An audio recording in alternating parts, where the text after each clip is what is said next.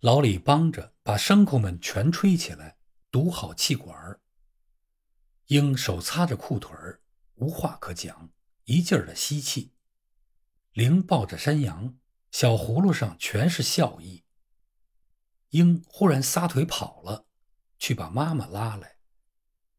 妈妈手上挂着好些白面，妈妈，鹰叫了一声，扯了妈妈的大襟儿一下。看爸给拿来的牛、马、羊，妈，你看呢？又吸了一回气。妈笑了，要和丈夫说话，又似乎没什么可说的，不说又显着有点发秃。她的眼神显出来。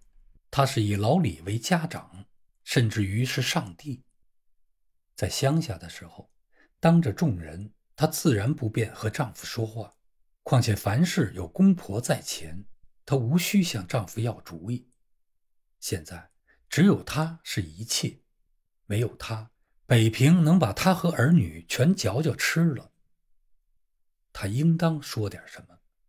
她是为她和儿女们去挣钱。去受苦，可是想不起从哪儿说起。妈，我拿牛叫西屋老奶奶看看吧。英问，急于展览他的新宝贝。妈逮着个机会，问爸。爸觉得不但安坦，为什么应当问爸呢？孩子难道不是咱俩的吗？可是这样的妇人。必定真以我为丈夫、主人。老李不敢决定一切，只感觉着夫妻之间隔着些什么东西。算了吧，让脑子休息会儿吧。不用了，英，先吃饭，吃完再去。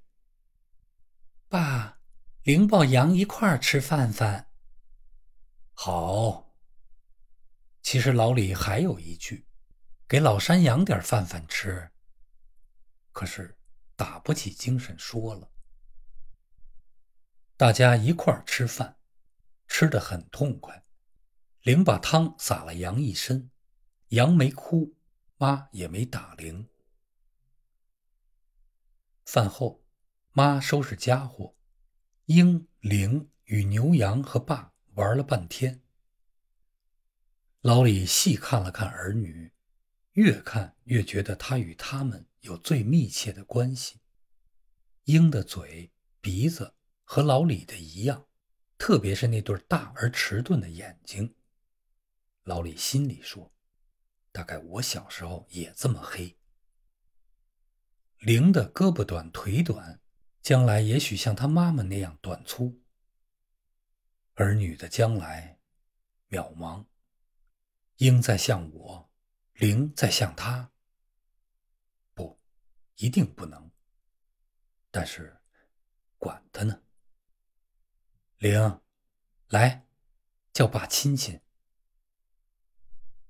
亲完了小肉葫芦，他向厨房那边说：“我说啊，灵没有件体面的棉袍子呀。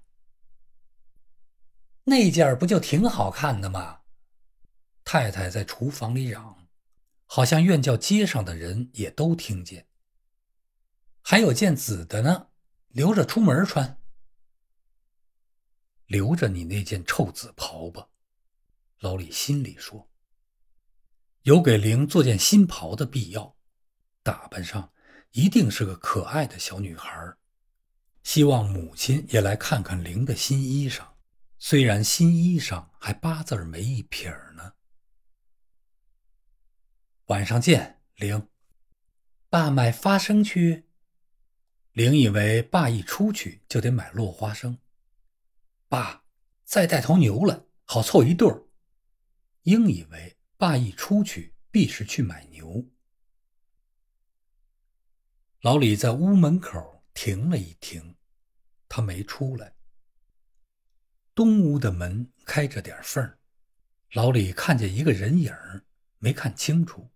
只觉得一件红衣那么一闪，